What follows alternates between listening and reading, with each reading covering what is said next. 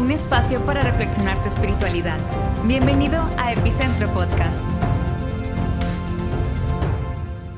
Racionalmente es imposible encontrar el sentido último a la, la existencia.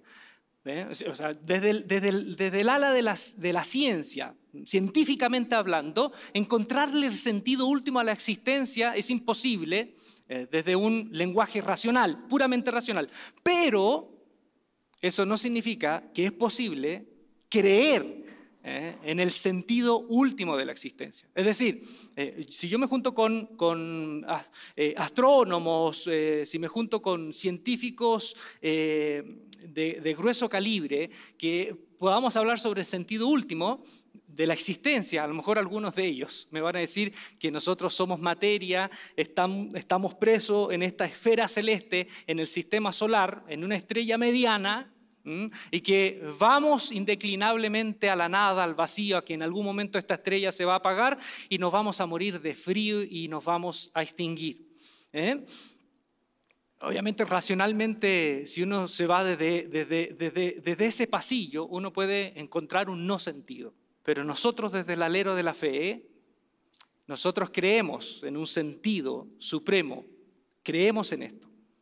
Y a veces nos podemos llevar y podemos caer en una tentación de perdernos de ese sentido y quedarnos, quedarnos varados en cosas limitadas, en cosas precarias, en cosas eh, básicas. El mensaje de hoy, como bien lo dije, está en el texto de Mateo, de la tentación, del capítulo 4, dice, entonces Jesús fue llevado por el Espíritu al desierto para ser tentado. Y después de haber ayunado 40 días y 40 noches, tuvo hambre. Y vino a él el tentador y le dijo, si eres hijo de Dios, di que estas piedras se conviertan en pan. Él respondió y dijo, escrito está, no solo de pan vivirá el hombre, sino de toda palabra que sale de la boca de Dios. Entonces el diablo lo llevó a la ciudad santa y lo puso sobre el techo, el pináculo del templo, del santuario sagrado de Israel. Échate abajo porque escrito está. A sus ángeles mandará acerca de ti, en sus manos te sostendrán para que no tropieces con tu pie en piedra. Jesús le dijo, escrito está también, no tentarás al Señor tu Dios. Otra vez le llevó el diablo a un monte alto y le mostró todos los reinos del mundo y la gloria de ellos. Y le dijo, todo esto te daré si te postras y me adoras. Entonces Jesús le dijo, vete, Satanás, porque escrito está, al Señor tu Dios adorarás y a Él solo servirás. El diablo entonces le dejó y he aquí vinieron ángeles y le servían. Jesús ayunó según el relato, 40 días. Un ayuno imposible para, para, otro ser humano. 40 días, 40 noches no comió y cuando tuvo hambre, dice, el diablo vino. O sea, cuando, cuando apareció la necesidad sentida, eh, porque si uno va, por ejemplo, y voy a hablar un poquito de esto, si uno va por ejemplo, la escala de Maslow, hay diferentes tipos de necesidades, unas que son sentidas, son, son, eh, están a flor de piel, que tienen que ver con la subsistencia. Otras quizás no son tan sentidas, son más profundas. Jesús tuvo una necesidad sentida, apareció el diablo cuando aparece esa necesidad y lo tienta. Cuando cuando nosotros estamos envueltos, y aquí hay una verdad que nos dice el, mensaje del Evangelio, cuando nosotros estamos envueltos en una, en, una situación de necesidad urgente, eh, es muy fácil, es muy fácil cometer errores. Es muy fácil ser tentado para cometer errores y errores profundos. Por eso se dice que en esta pandemia, eh, es muy posible que en esta cuarentena muchas relaciones, muchos matrimonios hayan tenido conflictos severos. Y una de las recomendaciones es que no tomemos ninguna decisión sustancial, radical, de peso en medio de esta situación de emergencia, en medio de esta necesidad sentida. No tomemos decisiones de peso, porque movidos por a veces la crisis, podemos cometer errores y errores garrafales. Ahora, eh, la tentación de Jesús tiene que ver básicamente con eh, bueno, y aquí en el camino de la teología, que no me voy a meter hoy por hoy, no me voy a meter en el tema de teología, pero básicamente lo que yo quiero rescatar, Jesús tiene que elegir aquí eh, entre dos palabras, dos mensajes. Sale del bautismo, sale del agua y escucha una voz, que es la voz de su padre, y le dice, tú eres mi hijo amado, tú eres mi hijo amado. O sea, hay una palabra que tiene que ver con el amor. ¿eh? Y la otra palabra es la palabra del diablo que le dijo, así que si eres realmente hijo de Dios, o sea, pone en tela de juicio su identidad, demuéstralo a través de usar el poder para tu beneficio personal. ¿Sí? Entonces, Jesús tuvo que elegir. Qué tipo de persona voy a ser, no solamente qué tipo de Mesías, qué tipo de persona voy a ser. Voy a ser una persona que me voy a mover en las coordenadas del amor, ¿eh? del amor, de la libertad, porque el amor no se puede dar en otro contexto que no sea la libertad, en el respeto, o me voy a mover en el egoísmo y en el usar el poder y la influencia para mi beneficio personal. Entonces, Jesús tuvo que tomar una decisión, no solamente qué Mesías voy a ser, sino qué tipo de persona voy a ser. ¿Voy a ser una persona movida por el amor o voy a ser una persona movida por el poder? Y en, ese, en, este, en, estas tentaciones yo quiero ubicar estas tres en un sentido diferente, quizás primera vez que las vas a escuchar de esta manera. La primera tentación, el diablo le dice, convierte la piedra en pan, convierte esta piedra en pan y entre paréntesis, salva tu pellejo. Convierte esta piedra en pan y salva tu pellejo. O sea, la primera tentación tiene que ver con la subsistencia, con salvar el pellejo. ¿eh? Y esto no tiene nada que ver con, algo malo, no, no, no, no, no es algo malo en sí, eh, eh, es lógico. Jesús viene con hambre, han pasado 40 días, 40 noches, no ha comido nada. Y, si el diablo, sabemos que es diablo, yo me imagino que se acercó el diablo con un paquete de papas fritas, con una gaseosa y con una hamburguesa de un cuarto de libra. O sea, imagínense, ¿no? Porque eh, los que han viajado a, Jerusalén saben de esto. Cuando uno va al desierto de Judea, dicen que en el desierto de Judea, eh, de Judea en la tarde, cuando cae el sol, los rayos del sol anaranjados golpean con la piedra y las piedras, las rocas, tienen apariencia de pan horneado. Imagínense, pobre Jesús, 40 días y 40 noches, en que todas las tardes, cuando miraba las rocas, con el, con el reflejo del sol parecían panes horneados. Y ahí aparece posiblemente el diablo con una hamburguesa de un cuarto de libra comiendo. Oye, así que tienes hambre, te veo que estás flaco con la papa frita y la gaseosa. Tienes hambre, ¿no? Sí. Si eres hijo de Dios, si realmente estás seguro de que escuchaste esa voz en el río Jordán, de que tu Padre te ama, es fácil. Y saca la papita. Convierte estas piedras en pan. Y ya está. es una tentación que no tiene nada de loco. Si yo tengo la posibilidad, lo hago. Pero esta tentación es más profunda. La tentación tiene que ver con la seguridad necesaria para subsistir. ¿Y saben cuál es la tentación de esto? Que muchos, hay un porcentaje no menor de seres humanos, que con esto se conforman. si tengo lo necesario para vivir, ya está. No me pregunto más de la vida.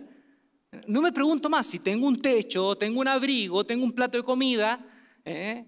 Tengo, como la canción del corrido, ¿no? Decía, no tengo ni trono, ni reina, ni nadie que me, que, me sostenga, ni que me retenga, ni que me contenga. O sea, si tengo esto, lo que no tenía el tipo del corrido, si tengo esto básico, ya está, ¿para qué quiero más? ¿Para qué me pregunto? ¿Para qué me pregunto por el tema de mi existencia? Hay personas en el mundo que se, que se preguntan, como Víctor Frank se preguntaba, se preguntaba, ¿cuál es el sentido último de la vida? Y hay otros que en el mundo se preguntan, ¿qué voy a cenar? no digo que está mal esto, pero quedarse ahí, quedarse ahí, es perderse todo, todo un mundo de posibilidades. ¿Se acuerdan de la película Matrix? Ayer la estaba viendo con, con Andrea, Matrix, la 1, la, la, de Neo, Morfeo.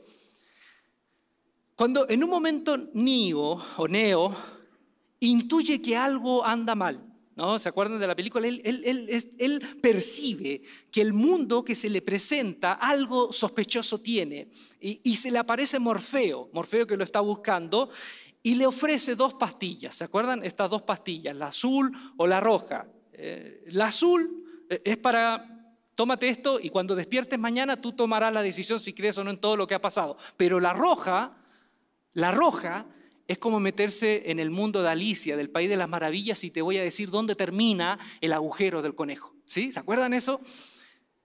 Porque hay muchas personas que a diferencia de Nio, los amigos de Nio y todos esos, hay muchas personas en el mundo que toman el mundo y el mundo así se les da por sentado, no se preguntan más. O sea, tengo un trabajo, tengo un techo, tengo un abrigo, tengo una pareja, ya está.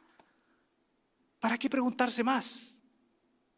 ¿Se acuerdan lo que vieron esa película? En ese momento Morfeo, Morfeo le dice, yo te doy la posibilidad de conocer la verdad. Él le dice, tengo aquí grabado, lo grabé ayer, lo escribí, dice, estás acá le dice Morfeo, porque sabes algo. Aunque lo que sabes no lo puedes explicar, pero lo percibes. Ha sido así durante toda tu vida. Algo no funciona en el mundo. No sabes lo que es, pero ahí está. Como una astilla clavada en tu mente y te está enloqueciendo. Esa sensación te ha traído hasta mí. ¿Sabes de lo que te estoy hablando? ¿Te gustaría saber lo que es la Matrix? La Matrix nos rodea y le explica ¿no? que la Matrix está en todos lados. El mundo ha sido puesto ante tus ojos y está para ocultarte la verdad. Que eres un esclavo, igual que los demás. Esa es la verdad, eres un esclavo. Tú no lo percibes, pero esa es la verdad. Naciste en cautiverio, naciste en una prisión que no puedes ni oler, ni saborear, ni tocar. Y ahí en un momento le dice, recuerda lo que te estoy ofreciendo, te estoy ofreciendo la verdad, la roja o la azul. Según la escala de Maslow, hay cinco, cinco estadios de realización. Y los primeros, los que están en la base, son los que tienen que ver con el abrigo, el techo, la comida, las relaciones básicas para vivir. Son los estadios más básicos, ¿sí? Hay mucha gente en el mundo que no sale de ahí.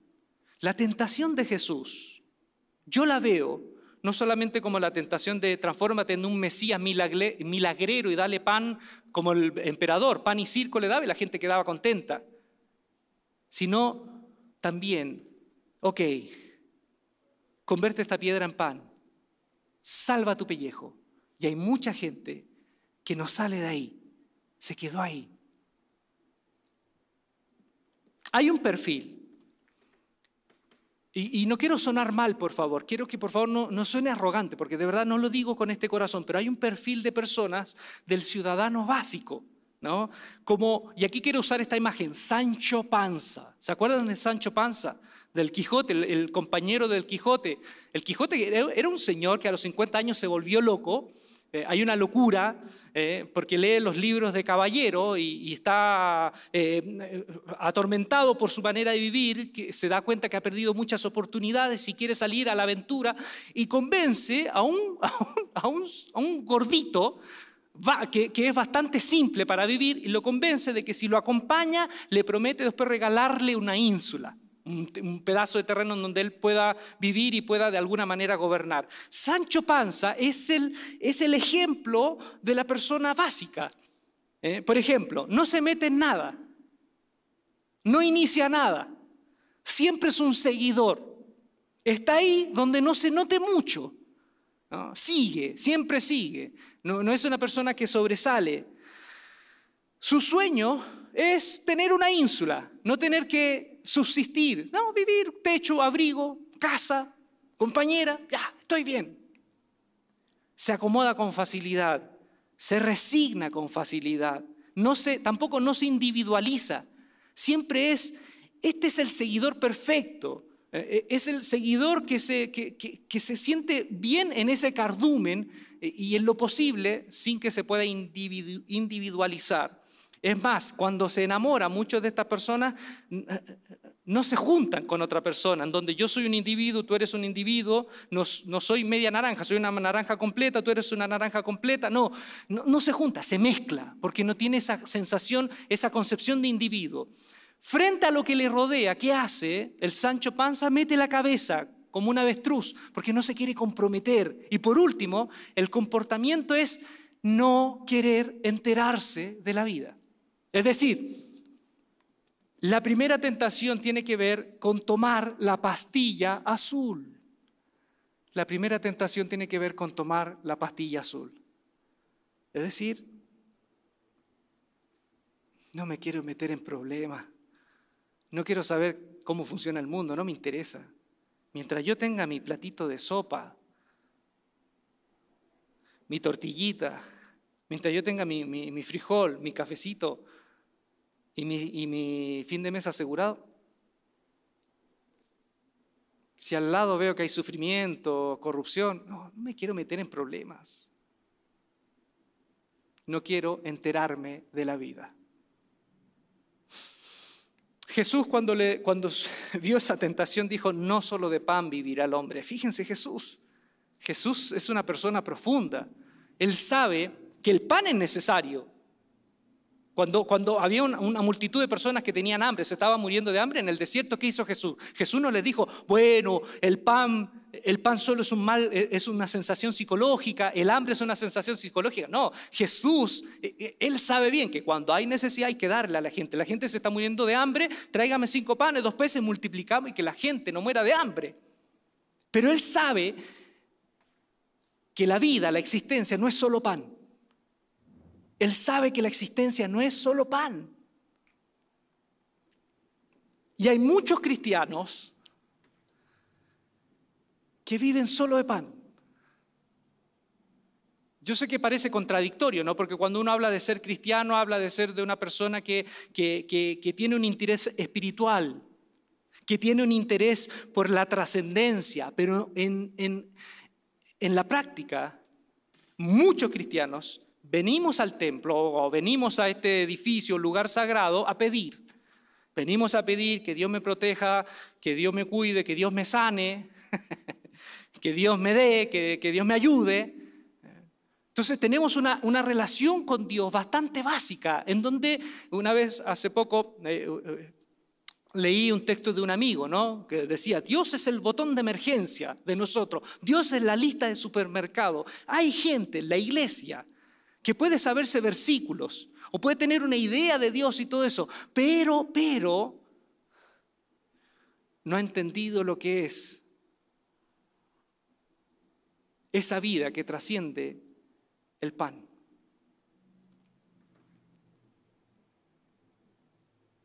La segunda tentación. Yo me imagino que el diablo vio a Jesús y dijo, oh, oye, este tipo es profundo, ¿no? No solamente, no solamente se, queda en el, en el estadio de subsistir, quiere más. Entonces le propone un segundo escalón. Es como si el diablo le dijera, ah, sí que te interesa algo más que subsistir, ¿eh? Veo que eres una persona sensible, espiritual. Ok, hay algo para aquellos que le interesa más que el subsistir, que es esta segunda tentación, que es el prestigio, la imagen, la influencia. En resumen, la tentación de la vanidad. La tentación de la vanidad. El diablo lo pone en la cima del templo judío, ahí imagínense un día sábado o en un día de peregrinación, se dice, por ejemplo, los historiadores que en la Pascua, en la Pascua judía, medio millón de personas peregrinaban a Jerusalén. O sea, era un, era era un centro de peregrinación importantísimo para todos los judíos del mundo, de la diáspora. Entonces imagínense, en plena peregrinación, medio millón de personas, el diablo lo pone, lo lleva a Jesús. Esto es muy importante en el texto. Lo lleva a Jesús en el, en el, en el pináculo, en el techo del templo y le dice, lánzate, lánzate y verás, como dice el Salmo, los ángeles te sostendrán. Lánzate para que te vean. La gente necesita verte. La gente necesita verte. ¿Se acuerdan de la película? Oye, yo, a mí me encantan las películas. El abogado del diablo, de nuevo, Kenny Reeves. De nuevo, Kenny Reeves con Al Pacino. ¿Se, acuerdan de esa película? No? Que eh, Al Pacino representa al diablo. Y en un momento Kenny Reeves, el, personaje, ¿no? se niega a la tentación última de la dominación, el poder y toda la propuesta que le tenía el diablo y puede vencer esa tentación. Y cuando estamos en la última escena, el que él es abogado, el personaje principal es abogado, se acerca un periodista, y no me acuerdo mucho, esa sí no la vi ayer, y le dice el periodista, ¿sabes qué? Eh, lo que tú estás haciendo está, eh, es, increíble, por favor, dame una nota, dame la posibilidad de una entrevista, porque gente como tú el mundo necesita conocer. Y el periodista lo mira, perdón, el abogado lo mira y le dice, ok, está bien, nos vemos tal día. Y se va. Y ahí, en ese momento, el, el periodista cambia las facciones y se transforma en el diablo y se ríe. Le dice, ya lo dije, la vanidad es mi pecado, mi pecado favorito. Satanás quiere poner a Jesús en la cima del reconocimiento. Era cosa de saltar y tener todo el mundo religioso bajo sus pies. Nota aparte. Y aquí voy a empezar a decir cosas que después quizás me arrepiento, pero las tengo que decir. Saben, yo les quiero invitar a que tengan mucho cuidado. Como cristianos tengamos mucho cuidado. Ah, llegar a la cima del reconocimiento religioso, llegar a la cima del reconocimiento espiritual, eh, no siempre es porque Dios te lleva ahí. Según el Evangelio, el diablo también tiene poder para llevar a la cima del reconocimiento religioso espiritual.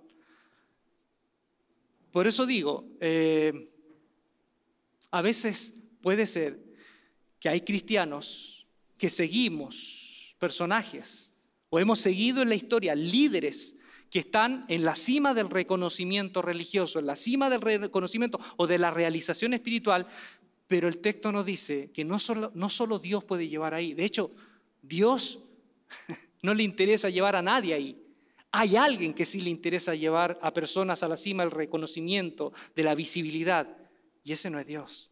Entonces tengamos discernimiento, porque a veces puede ser que hemos estado siguiendo o que, la iglesia en Occidente, en el transcurso de su historia, ha seguido, ha seguido a personas que están en la cima del reconocimiento, pero no son puestas por Dios. Son puestas por otra persona, por otro ser, que le susurra en el oído, salta, demuéstrales quién eres. Así que hay que tener mucho cuidado con eso. Bueno, la vanidad, la vanidad está vinculada con el miedo. ¿Y cuál es el miedo? El miedo de mostrar quién realmente soy. El vanidoso se recubre, eh, se recubre de belleza física, conocimiento, recursos, porque la imagen al final nunca es suficiente. Siempre eh, muestro y trato de vender lo que muestro, pero pierdo la esencia. Al final el vanidoso muestra tanto y se obsesiona tanto por mostrar una imagen que no sabe quién es. No sabe quién es. En el fondo, quién soy. Ah. Ahora, hay que diferenciar, y quiero, quiero ser honesto con esto, hay que diferenciar a alguien que tiene una autoestima fuerte a un vanidoso, ¿no? porque una persona que tiene autoestima, buena autoestima puede parecer, entre comillas, vanidoso, pero no lo es. Y quiero así hacer una diferencia, si ustedes me permiten. Por ejemplo, primera cosa, la persona que tiene una autoestima sana encuentra su bienestar en las relaciones significativas su bienestar, su propósito, su, sentido de vida está en las relaciones. El vanidoso o narcisista encuentra absoluto bienestar en proyectar una imagen exagerada de sí mismo, una imagen de sumo éxito, ¿eh? de que tiene control, ¿eh? una imagen confiable, etc. Entonces, el que tiene autoestima puede parecer vanidoso, pero en realidad su sentido de importancia está en las relaciones. El otro es su imagen. Y se nota su imagen. Otra cosa, el que es seguro de sí mismo, tiene una buena autoestima, es asertivo. ¿Y qué significa ser asertivo? Escucha, atiende y elige el momento para hablar lo que tiene que hablar. En cambio, el vanidoso busca de manera obsesiva llamar la atención y ser el centro, el florerito de mesa. Otra cosa, el que es seguro de sí, le importa la opinión de la gente. ¿Eh? Le importa la opinión, pero lo pone en su lugar. La opinión de la gente no, estructura su manera de ser. Bueno, hay cosas que obviamente eh, una persona segura de sí misma, si escucha una crítica y una crítica que de verdad la encuentra coherente, tiene que ver las cosas que hay que cambiar. Pero el vanidoso es diferente. Miren la mecánica del vanidoso. Primero, exageradamente hace como que no le interesa la opinión de la gente. ¿No? Como que es una persona que no le interesa nada y que se ríe de la opinión, pero en el fondo le carcome la opinión de los demás. Ahora, ¿por qué no muestra que le interesa? O sea, la persona segura de sí misma, si de pronto ve que alguien le dice algo que tiene que ver con algo malo que está haciendo, dice, oye, ¿sabes qué? Tienes razón, es verdad. El vanidoso no escucha a nadie, no le interesa. Pero ¿por qué muestra esta, este caparazón? ¿Por qué? Porque él sabe que la naturalidad se valora. Sea, hoy se valora la naturalidad y él se muestra como natural, no, no me interesa, no me interesa, me río de esta gente. Pero por otro lado, sabe que mostrar un interés desmedido por la opinión de otro es un signo de debilidad y el vanidoso no quiere mostrarse débil. Y por último, el que tiene buena autoestima busca la cooperación para avanzar. En cambio, el vanidoso, quiero, quiero que escuche bien esto, el vanidoso se parece al narcisista. No necesariamente todo vanidoso es narcisista. Y el narcisista se parece al psicópata. ¿Y cuál es la característica del psicópata? Que tiene muchos narcisistas y que tienen varios vanidosos. Es que él no, no se mueve para avanzar en la cooperación. El narcisista, el vanidoso, el psicópata usa a todos los demás para su beneficio. Muestra empatía, pero en el fondo no es empático ni le interesa a las demás personas. Y lo más peligroso de todo es que hay muchos líderes, muchos líderes que son narcisistas, vanidosos, que parecen empáticos, preocupados, pero en el fondo lo único que les preocupa y lo único que les mueve en la vida es usar a todas las personas que están a su alrededor, que puedan ser útiles para su propio fin. Por eso dicen que los políticos narcisistas o vanidosos o psicópatas, cuando hablo de psicópata no estoy hablando de que un psicópata necesariamente es un asesino. Hay muchos psicópatas que tienen un trastorno de personalidad psicopática que no han matado a nadie, pero tienen esta, esta cosa perversa de no sentir culpa y de siempre usar a los demás. Son, son personas que aparentemente tienen mucho carisma, mucho carisma, son muy vanidosos, son muy atractivos, pero en el fondo no les preocupa para nada a las personas. Por eso dicen, hay un dicho, que mientras más prometedoras eh, son los discursos de un político, más oscuras son, sus intenciones. Entonces hay que tener mucho cuidado, mucho cuidado y también mucho discernimiento. En, mis, años de ministerio pastoral me he encontrado con mucha gente de iglesia que ha sufrido el peso de estar liderados por un narcisista vanidoso. Que en realidad dice que ama a la iglesia, pero es indiferente a las personas que la constituyen. Y se nota, a la larga se nota. Lo que tiene el vanidoso y el narcisista es que a la larga se nota. A la larga tú notas que él no tiene interés en la gente, en su particularidad. Tiene interés en ser muchos, en hacer de esto algo grande, para que su imagen sea la que brille. Y Jesús dijo frente a esa tentación, no tentarás al Señor tu Dios. Y vamos con la última tentación. En la última tentación lo ponen en, un monte alto y le dice, te voy a dar todos los reinos y toda su gloria, todo el poder si me adoras. Entonces, la última tentación tiene que ver con el mal uso del poder o con el poder eh, usado de manera satánica, podríamos decir. Yo siempre cuando hablo de satanismo me río mucho, porque yo cuando, cuando era pequeño, cuando era adolescente, me acuerdo que las iglesias a veces salían predicadores diciendo que Mickey eh, y, Disney tenían cosas satánicas, que si uno escuchaba a Shusha, lo daba vuelta al cassette, el, cassette le daba vuelta y iba a encontrar, el diablo es magnífico, ¿se acuerdan? Y andábamos encontrando en ACDC, en Metallica, en Guns N' Roses, a Satanás en esa cinta. Y el Evangelio nos dice que Satanás puede que esté ahí, pero realmente donde está Satanás está en el abuso y en la concentración del poder. Ahí está. Ahí está el diablo. El poder es una manera de producir cambios o impedir cambios en el estado de las cosas. Puede ser poder para mantener o puede ser poder para cambiar. Por eso dicen que eh, el, que el poder también, o los que ostentan poder, en el fondo son muy temerosos. De hecho, hay libros, biografía de Hitler, de Stalin, de dictadores, que dicen que detrás de aquellos dictadores son, hay hombres inseguros, miedosos, con mucho temor. De hecho, Octavio Paz habla también en otro sentido de que, de que el, el miedo más grande de las masas es justamente el miedo al cambio y las masas que puedan también ser parte de ciertos poderes establecidos. Chomsky, Noam Chomsky, en una, en, una disertación que dio, habla sobre que en el mundo hay dos tipos de tendencias. ¿Mm? Hay una tendencia a la hegemonía, a la concentración del poder, y esa tendencia es casi siempre liderada por gente lunática, y él dice, lunáticos, están locos, y que nos va a llevar a la autodestrucción. O sea, la concentración del poder siempre ha terminado mal.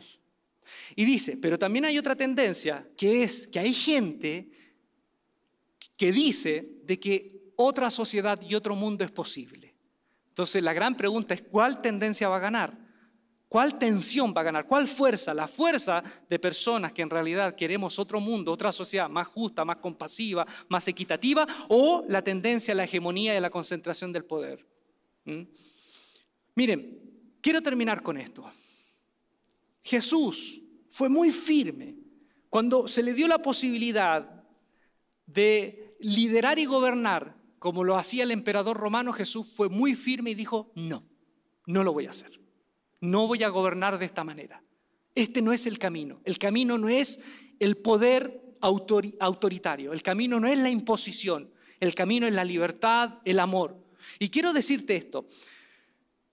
Cuando Jesús, en, el grupo de discípulos, vio, por ejemplo, según el Evangelio de Juan, que había uno, uno que sustraía de la bolsa, había una bolsa en común, una administración, y sustraía, que era Judas, se dice el comentario que Judas era ladrón. No hay un, un, texto en donde Jesús recrimine el tema de la riqueza. Sí, él dice en algunos momentos que hay que tener cuidado él advierte sobre el cuidado del apego a la riqueza. Pero donde Jesús es radical es en las luchas de poder que hubo en su grupo de discípulos. O sea, Jesús paró en seco la ambición del poder.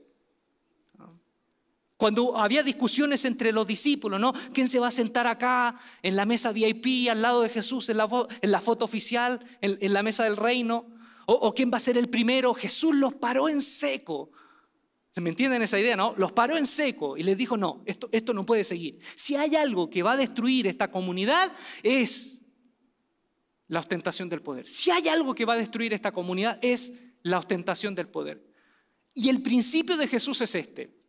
El principio de Jesús es este. El que pretenda ser más grande que los demás, estar por encima y someter a otros, ese no puede entrar al reino de Dios. Reitero, la tesis de Jesús es esta, el que pretenda ser más grande que los demás, estar por encima y someter a otro, ese no va a entrar al reino de Dios. Por eso que Jesús varias veces cuando veía esos temas de poder, él ponía un niño como ejemplo. Dice, sean como, como los niños. O él ponía, yo vengo a servir y usa, usa la palabra del esclavo. Pone a esclavo de ejemplo y a niños. Y en el tiempo de Jesús, un niño y un esclavo eran los que no tenían derecho alguno.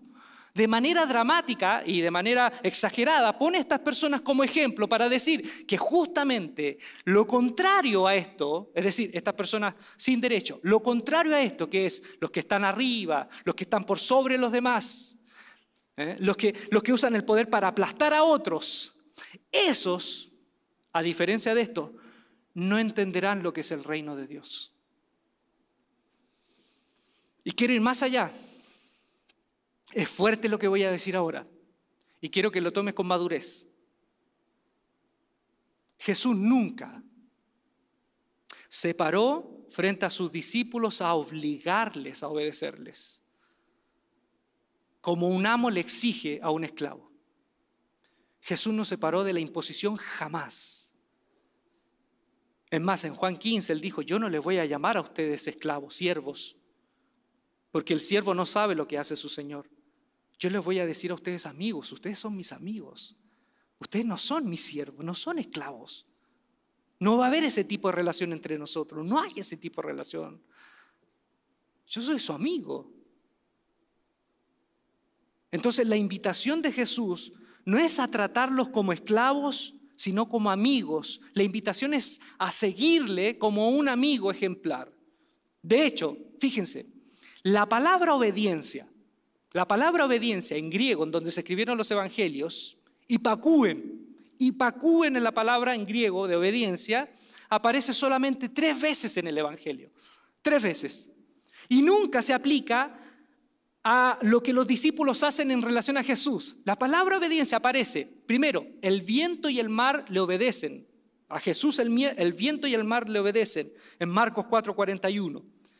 En un momento Jesús dijo, si tuvieran fe le dirían a este sicómoro, muévete y se va a mover y les va a obedecer. En Lucas 17:6, ahí aparece de nuevo Ipacúen. Y en la última, la gente cuando ve a Jesús en Marcos 1:27, que tiene poder sobre los espíritus que dominan la mente de la gente que estaba enferma, dicen, oye, este le da órdenes a los espíritus inmundos y le obedecen. Las únicas tres veces en el Evangelio donde aparece la palabra obediencia en relación a Jesús son de objetos inanimados y de demonios. Pero nunca aparece la palabra obediencia en relación a los discípulos a Jesús. Nunca. ¿Qué palabra aparece? Aparece acolucein, que significa seguir lo siguieron. Más de 60 veces en los evangelios, acolucen, que es seguir, aparece como el verbo primordial entre lo que significa la relación de Jesús y sus discípulos. No es obediencia ciega, no es falta de libertad, es usar mi libertad, porque Jesús no quiere que yo deje de ser libre para seguirlo. No como un amo a un esclavo, sino como un amigo que su ejemplo de vida me invita a seguirlo.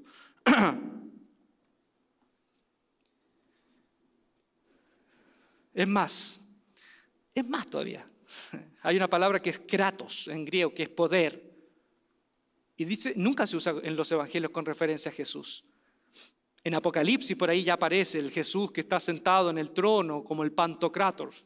Pero en los evangelios nunca aparece. Aparece la palabra exousia en griego, que es autoridad.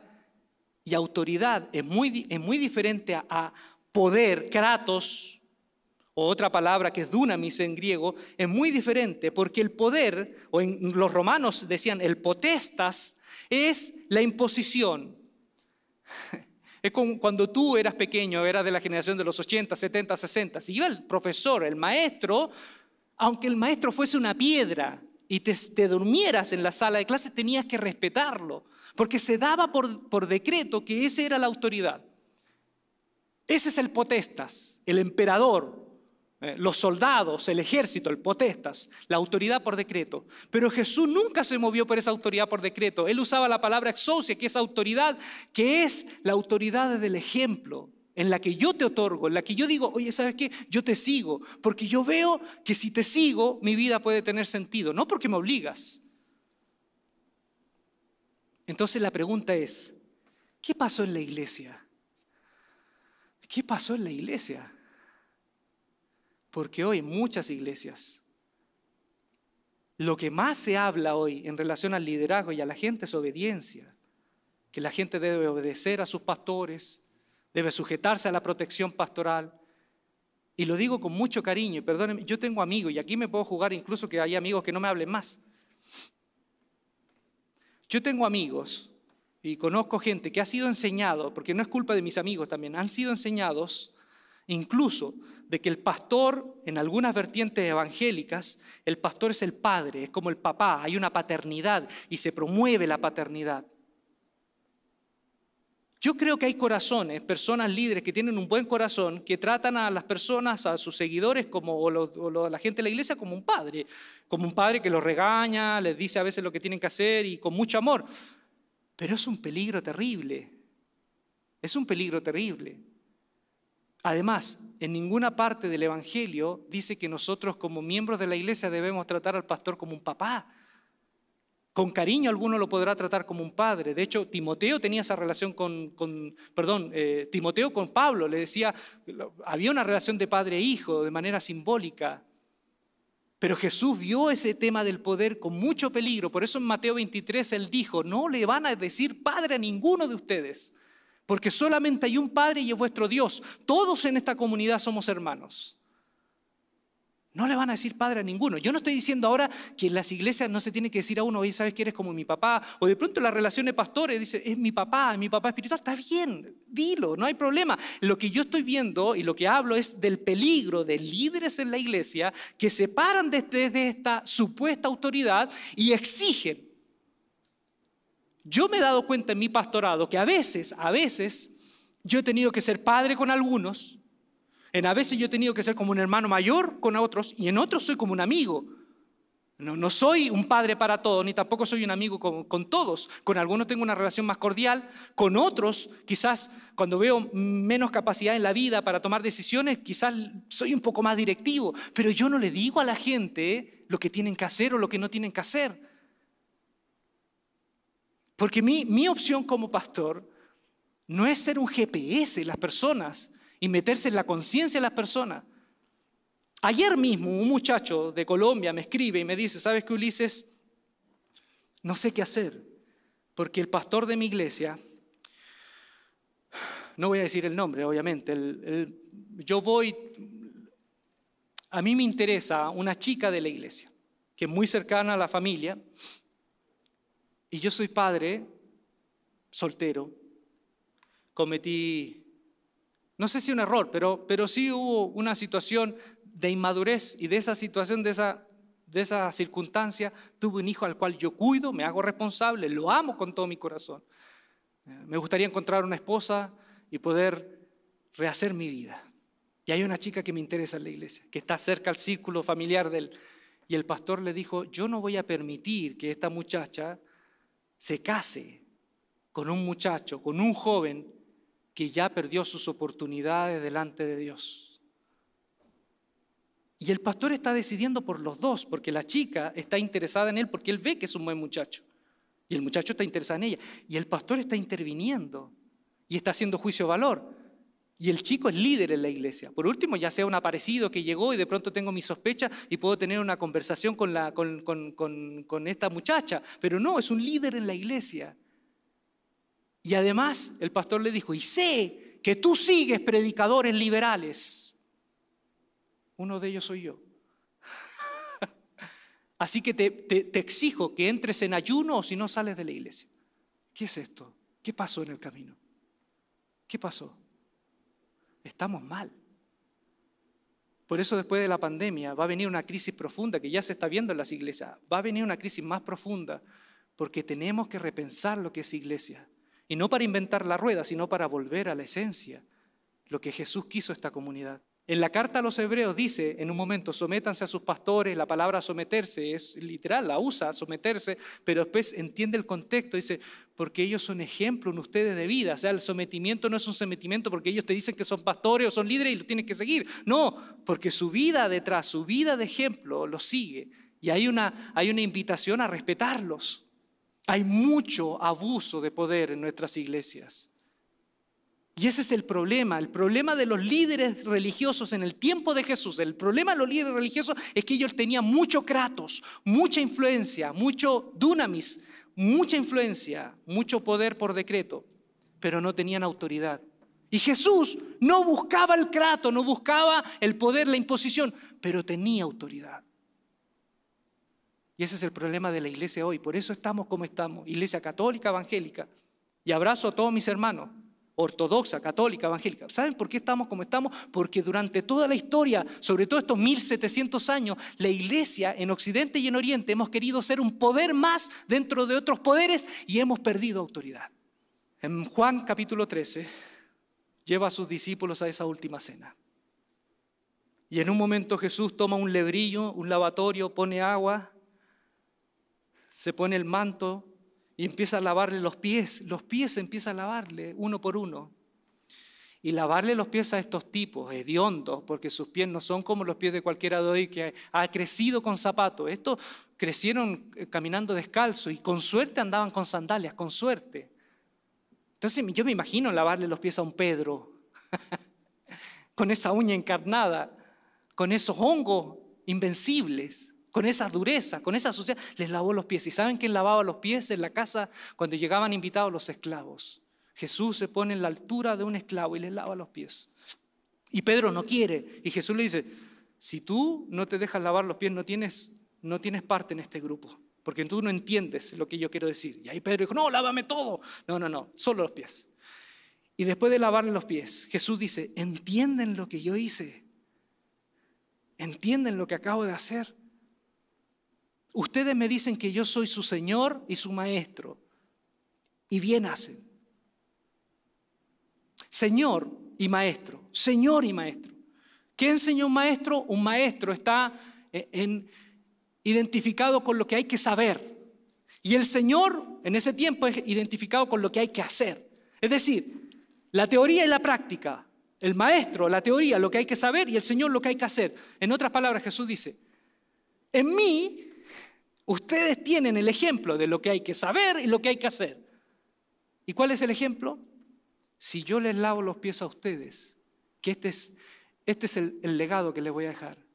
Si les lavo los pies, si yo me pongo al servicio de ustedes, esa es la esencia de esta comunidad, que ustedes se pongan al servicio de los demás. Esto es lo que hay que saber y lo que hay que hacer, ponerse al servicio de los demás. Nada más. Cuando nosotros como pastores, líderes, dejemos esos mensajes de Dios bendice la obediencia, Dios bendice la sujeción, porque todo líder que empieza con ese mensaje ya dejó de ser líder. ¿eh? Porque a ti te siguen o no te siguen. No necesitan andar diciendo, reiterarle que tienen que seguirte. Cuando dejemos esos mensajes, que a veces esos mensajes vienen con segunda, porque ¿qué es lo que espera? Es obediencia ciega para tú meterte en la conciencia de los demás y decirle a todo lo que tienen que hacer. Cuando comencemos a ser una comunidad de personas libres, que nos amemos y nos pongamos al servicio uno de otro y como iglesia nos pongamos al servicio de los demás, yo creo que vamos a salir de esta crisis, la crisis que está viviendo la iglesia, que lleva viviendo antes del COVID y que con este COVID se ha acentuado. El Señor se puso a lavarle los pies y le dijo, esto es lo que tienen que saber y esto es lo que tienen que hacer. Ponerse al servicio de los demás.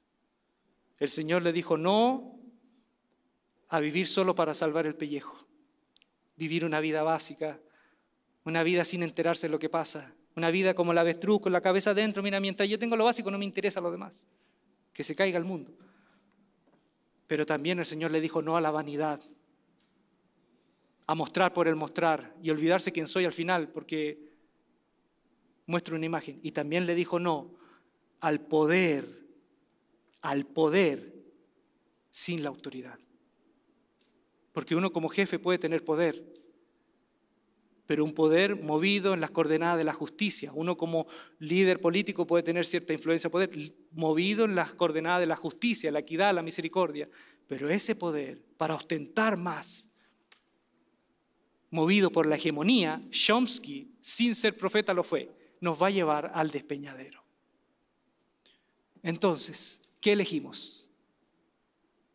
¿El monte, el pináculo, los, los estadios básicos de Maslow elegimos esto, el lavatorio, el agua y ponernos al servicio de los demás. Si ustedes me preguntan como parte del equipo pastoral de Epicentro Monterrey, esto es lo que queremos, ponernos al servicio de los demás, ponernos al servicio del barrio que nos rodea, que llegamos hace muy poco, ponernos al servicio de esta ciudad que nos necesita. No nos interesa llenar esta iglesia con gente, lo que nos interesa es llenar el mundo con este mensaje. Y si aquí habemos 20, 30, 15, Jesús con 12 le fue suficiente para cambiar el mundo.